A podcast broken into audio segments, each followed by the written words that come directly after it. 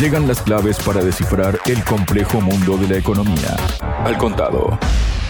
El presidente del Consejo Europeo, Charles Michel, plantea recortar los fondos regionales y agrícolas para ayudar a Ucrania. Esto en vista de que eh, por el momento no se aprueba el tema de los 50 mil millones de euros ¿no? para mantener a flote al régimen de Kiev. Para hablar sobre este tema y asuntos que están relacionados, también estoy junto al analista internacional Iñaki Gil de San Vicente. Iñaki, bienvenido a Radio Sputnik. ¿Cómo estás? Muy bien, gracias. Muy bien, me alegra mucho, Iñaki. Bueno, según dice, publica el diario El País de España, dice que cae el tabú de los fondos agrícolas y de cohesión de la Unión Europea, que son intocables. El presidente del Consejo Europeo, como decíamos Charles Mitchell, ha sacado la tijera para podar la propuesta de la Comisión Europea para la revisión del presupuesto plurianual que reclamaba nuevos fondos a los países para abordar nuevas prioridades, entre ellas el apoyo a Ucrania.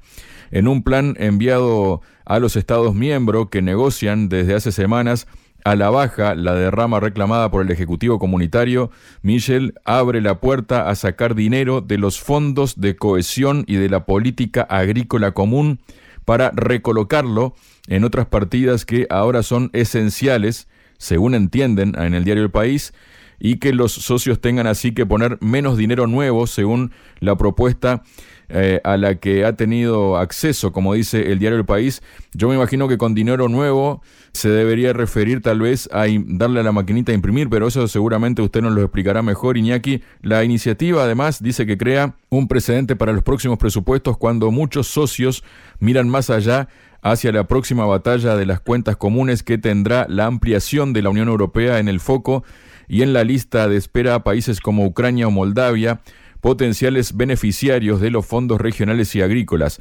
El objetivo de la nueva propuesta de Mitchell es sacar adelante la revisión presupuestaria con la menor aportación, entre comillas, fresca posible y preservar una partida salvavidas de 50 mil millones de euros para mantener a flote a Ucrania. ¿Qué significa esto, Iñaki, no? Porque habla del sector agrícola, ¿no? ¿Cómo puede repercutir esto y qué representa Iñaki también, digamos, en la esencia de la Unión Europea? Bueno, eh, primero hay que decir que la noticia, tal como está redactada, tiene la función de ocultar eh, de dónde se sacan los fondos, de dónde se saca la riqueza, quién paga realmente, si paga la burguesía europea o paga la clase trabajadora europea, absolutamente todo, ¿no? Da la sensación de que por ahora solamente se ha ido pagando en, digamos, cuestiones eh, normales que estaban dentro de, de, las negociaciones normales, etcétera, etcétera. En realidad, todo el gasto que se hace, todo el llamado gasto público que se hace, inversiones, etcétera, todo el dinero que se está gastando, se está enviando al régimen ucronazi, a, Ucrania, para que la mayoría de él sea dedicado a toda la podredumbre, la corrupción, etcétera, se sabe que un tercio de las armas van al mercado negro, como mínimo van al mercado negro, etcétera. Todo eso sale del trabajo obrero, ¿eh? eso es lo primero que hay que decir. Por tanto, cuando dicen que van ahora a extraer fondos de los presupuestos agrarios, de ayuda agraria, etcétera, etcétera, también los están extrayendo como desde siempre lo están extrayendo del, trabajo y los impuestos obreros, ¿no? Porque la burguesía paga muy poco impuesto. Eso hay que decirlo así claramente, ¿no? Eso está demostrado y mete, la burguesía mete, en el caso del Estado español es, es escandaloso, ¿no? Y no solamente en el Estado español, ¿no? La burguesía mete muchísimo, muchísimo dinero en, los paraísos fiscales, tiene exenciones, tiene ayudas, conoce toda la ingeniería financiera para escaquearse, para no pagar, etcétera, etcétera. Bien, eso es lo primero.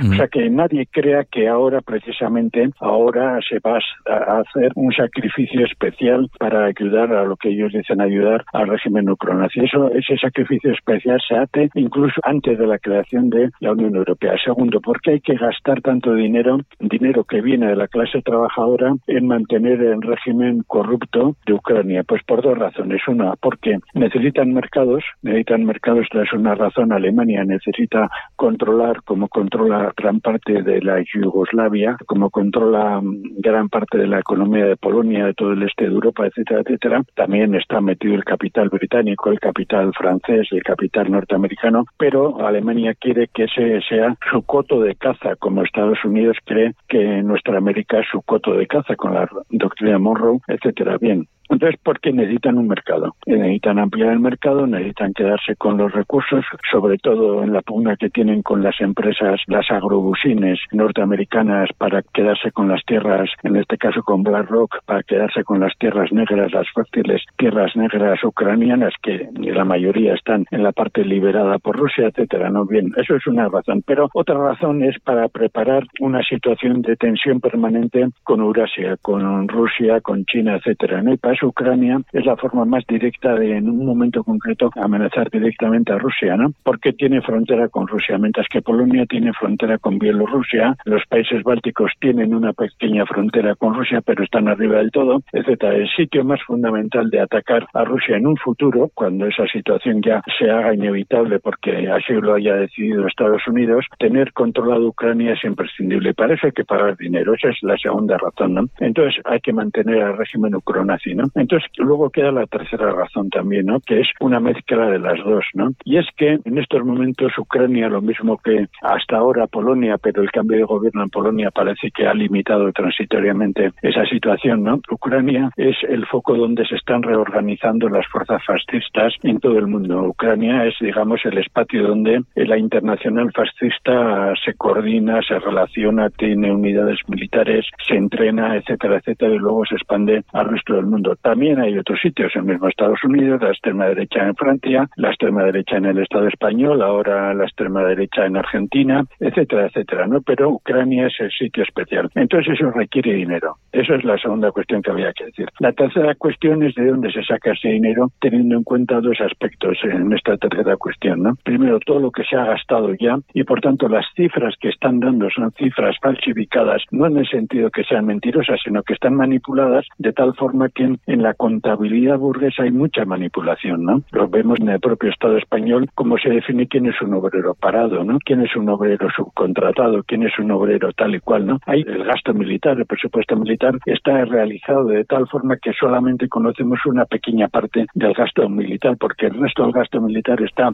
disimulado, invisibilizado entre otras partidas, ¿no? Bien, pues esto pasa también con toda la contabilidad burguesa, ¿no? Entonces, generalmente es mucho mayor, mucho mayor de lo que se dice, ¿no? Entonces, ¿de dónde se va a sacar ese dinero? Pues ese dinero se va a sacar, como he dicho, de la explotación trabajadora, pero hay, y este es el tercer aspecto, hay, un problema serio y es que ya están sacando demasiado dinero de los fondos públicos y ese demasiado dinero está obligando a que haya recortes, a que haya recortes eh, sociales muy agudos. Por ejemplo, los recortes en la sanidad, la privatización de la sanidad o el problema de recorte en muchas cuestiones que afectan a las ayudas sociales para los migrantes, para la gente en empobrecida, etcétera, etcétera, ¿no? Ese es un primer momento. Y no pueden seguir sacando mucho porque le van a aumentar las tensiones, ¿no? Los problemas sociales, ¿no? Eso se ve claramente, por ejemplo, ahora que estuve hace poco en Alemania, se veía claramente cómo había un sistemático recorte y ahora cuando las grandes empresas de la automoción alemana empiezan a echar gente a miles, los están llevando al paro a miles, o como en el Estado español, la situación está llegando ya y solamente pueden hacer una pequeña caridad, aunque magnificada por la prensa, tienen que tienen que andar con, digamos, con precauciones, ¿no? A ver de dónde sacan para no provocar resistencia, ¿no? Entonces ahora solamente les queda de la olla que la han ido vaciando, les queda lo que ellos creen que son eh, lo que ellos denominan, quiero decir, los fondos agrarios, ¿no?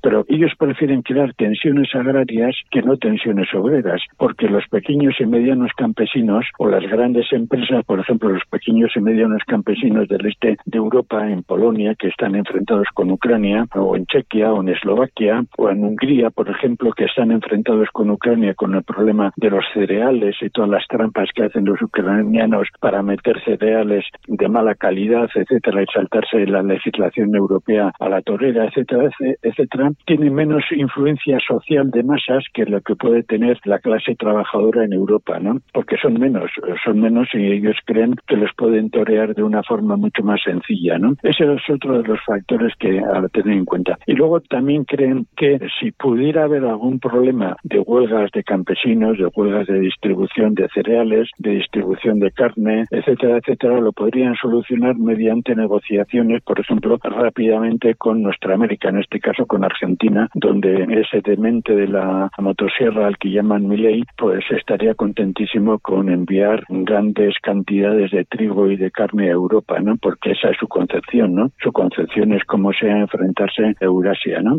Sostener a toda la alianza con el Estado sionista. ¿no? Esas tres causas son lo que explica que estén decididos a mantener a Ucrania a lo que sea. Ahora bien, eso va a salvar la guerra, la guerra contra Rusia y al final no van a tener más remedio que llegar a una negociación o sacrificar a Zelensky y poner a otro. Eso se irá viendo. Mientras tanto, si no lo impide, la clase trabajadora europea tendrá que seguir haciendo de pagana, eh, apretarse el cinturón, ver cómo se reducen sus calidad de vida para obedecer al imperialismo norteamericano y al imperialismo alemán. Iñaki, dos cuestiones, ¿no? Por un lado, esta propuesta aparentemente preocupa a los países del sur porque piensan que sería abrir la caja de los fondos regionales o agrícolas, los mayores capítulos de las cuentas, alrededor de dos tercios, signifique que se levanta la veda en el futuro para hacer más recortes en esas partidas muy importantes para países como España, aunque también remarcan que el arañazo propuesto es poco entre comillas, estos 600 millones y no se refiere al conjunto de los fondos, sino a partidas de las que dispone la Comisión para Asistencia Técnica. Esto es como lo explica el diario El País, ¿no? Pero luego también usted hablaba de que todo esto sale del trabajador eh, medio europeo, ¿no? Del ciudadano de a pie, con todos los eh, bombardeos mediáticos que hay, ¿no? Con todo lo que está ocurriendo en el conflicto en Ucrania, ¿hay una conciencia, digamos, en el ciudadano medio del perjuicio que se, le está haciendo, digamos que en vano, porque va como a un fondo perdido todo eso, ¿no? A, una causa que no va a dar nada positivo. ¿Usted cómo ve, digamos, eh, en general, la población tiene conciencia de esto o están como, por decirlo de algún modo, adormecida? Yo pienso que la población em, empieza a tener conciencia de esto, pienso. ¿eh? El problema de la conciencia es muy complejo porque hay muchos niveles de conciencia sobre muy problemas, pero esos problemas al final, cuando la situación se va, va empeorando en todas las cuestiones, esos problemas al final se ciñen todos ellos a la situación de la calidad de vida. ¿no? Y cuando la calidad de vida empeora, empeora porque lo que estamos comentando, los recortes, etcétera, etcétera, tarde o temprano la conciencia surge, ¿no? Entonces hay estudios que plantean que en estos momentos ya empieza a haber un malestar latente en muchos sitios y que ese malestar latente eh, hay países, por ejemplo en el Estado español ya hay estudios rigurosos sobre el aumento de las manifestaciones, ¿no? Precisamente el Estado español es uno de los que más manifestaciones de protesta y de reivindicaciones tiene en estos momentos en toda la Unión Europea, ¿no? Etcétera, etcétera. Entonces yo creo que ya hay datos, hay ejemplos en lo que yo he visto en Alemania, lo que me han explicado en otros sitios, lo que estoy viendo aquí en el Estado francés, que lo tengo a 20 kilómetros de donde vivo y voy asiduamente, malestar ese se está estructurando, ¿no? Pero, claro, eso es un malestar que depende de muchos factores y que salte a una conciencia política todavía es más difícil, ¿no? Se puede quedar, digamos, en una conciencia reformista de que solamente quieren recuperar derechos y quedarse en esa recuperación y no seguir para adelante, ¿no? Y luego, también otro ejemplo, ¿no? Ese malestar puede estar materializándose en unas cuestiones que solamente afecten a los derechos de la ciudadanía europea y que dejen fuera esos derechos a la masa migrante, a los trabajadores migrantes y que eso encima de apoyo a, la política, entre comillas, social de la derecha y de la extrema derecha. Eso se ve en el Estado francés, por ejemplo, ¿no? El clan Le Pen hace mucha insistencia en la cuestión social, incluso en la cuestión social vista desde una perspectiva neofascista, incluso en el Estado español, hasta Vox tiene un supuesto sindicato obrero. Eso todo el fascismo siempre ha tenido un interés de presentarse como una organización que cuida a los trabajadores, etcétera.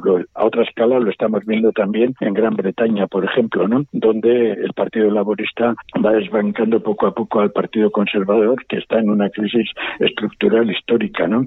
Etcétera, etcétera, o en Alemania mismo, donde esta separación entre la lucha por los derechos salariales y sociales eh, se mantiene dentro de la estructura política establecida y es más, se mantiene también contra los derechos de los trabajadores migrantes, etcétera, etcétera. Esta complejidad es la que nos impide por ahora comprender o ver hasta qué punto está aumentando el malestar. De hecho, está aumentando, ¿no?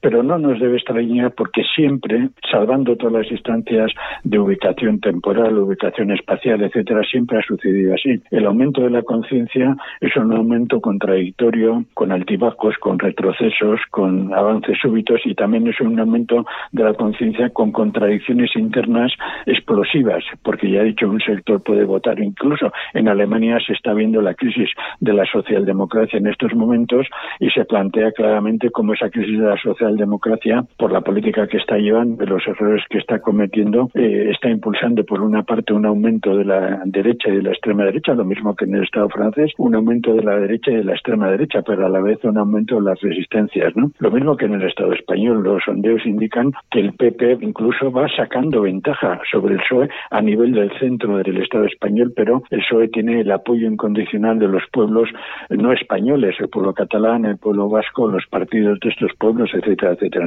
Por tanto, hablar del aumento de conciencia requiere unos análisis muy minuciosos que siempre están cambiando, siempre están en movimiento, ¿no? De tal forma que muchas veces nos dejamos llevar por lo llamativo que puede ser el auge de la derecha y de hecho hay un auge de la derecha y no comprendemos que debajo de ese auge también se puede estar gestando un movimiento de protesta que está ahí. Este es un problema muy delicado al que tenemos que prestar mucha atención. De todas formas, y para concluir, yo sí, yo sí aprecio en estos momentos que sí hay, no solamente yo, hay muchos estudios que sí hay un aumento de la tensión social. Lo que pasa que, insisto, es un aumento de la tensión social que debe ser consciente de los problemas, de la contradicción que hay dentro de esa conciencia.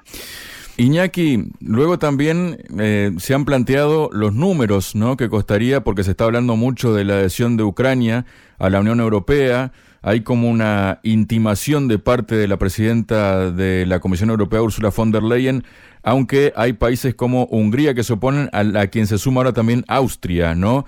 Que Austria dice que eh, ni siquiera se debería plantear, ni siquiera conversar sobre el tema. ¿no? Pero la cuestión es que se están haciendo cálculos, ¿no? Dice que las consecuencias financieras de la plena adhesión de Ucrania a la Unión Europea en el actual presupuesto plurianual del bloque comunitario hasta 2027 oscilaría entre los 130 mil y los 190 mil millones de euros, lo que supone que es hasta un 17% de las arcas comunitarias iría a parar a este país. Por ahí también yo he leído datos que se trataría de un porcentaje bastante mayor. ¿Qué representaría esto para el, entre comillas, bienestar, que ya no es tanto, ¿no? del bloque comunitario?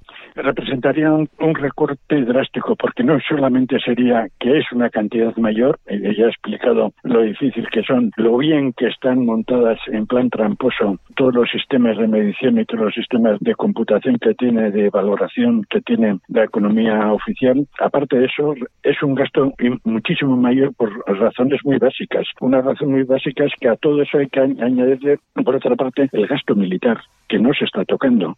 Si por una parte se habla de un cálculo que podría llegar a 200.000 millones, en ese cálculo que podría llegar a 200.000 millones que tienen que salir del sudor de la ciudadanía, no se está diciendo nada del gasto militar que se está añadiendo, ¿entiendes? Eh, eh, que es un gasto añadido, porque, como he explicado, una cuestión de la entrada de Ucrania es precisamente un interés militar muy claro y un interés político muy claro, y eso supone un gasto tremendo para toda esa historia. Y por tanto, no nos enfrentamos solo al gasto normal formal, como ellos dicen, ¿no? A un gasto de una, digamos, bueno, quito de aquí cientos de millones de la ayuda agraria, quito del otro lado eh, decenas de millones de no sé quién, no sé cuánto. No, no, no. A todo eso hay que añadirle luego el gasto militar correspondiente. Hay que añadirle luego las degradaciones que algunas empresas van a tener y que van a tener que ser compensadas con el gasto popular, etcétera, etcétera, ¿no? Por tanto, eso lo que va a suponer va a ser precisamente un empeoramiento las condiciones de vida de la ciudadanía, de la clase trabajadora. Y para eso se están preparando, ¿eh? para eso se están preparando imponiendo leyes que limitan mucho los derechos sociales. En el Estado español, por ejemplo, ahora hay una ley que explica, simplemente en el Estado español, que permite a la policía entrar en las casas simplemente, o sea, sin tener una orden judicial, simplemente teniendo una sospecha, ¿entiendes? Eso ya es un dato extremadamente inquietante de, por dónde van ya en estos momentos las cuestiones, ¿no? Por no hablar de lo que le pasa a esta cadena de Sputnik, ¿no? La censura y las prohibiciones que tiene eh, para poder ejercer el derecho de expresión, etcétera, etcétera. Todo eso va a ir en aumento. Y no solamente debido al dinero que va a costar, dinero, digamos, de gasto social o de gasto económico que va a costar integrar a Ucrania, sino también al gasto militar y a otra cuestión. ¿eh? Es muy difícil, es prácticamente imposible que Ucrania devuelva devuelva ese dinero, prácticamente imposible.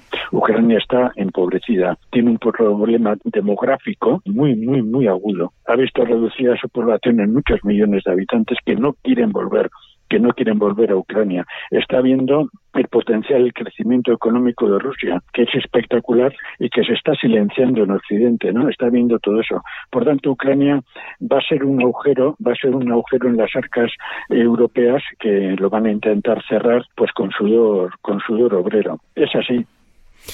Muchas gracias, Iñaki. Gracias a vosotros. Entender la economía para entender el mundo. Al contado.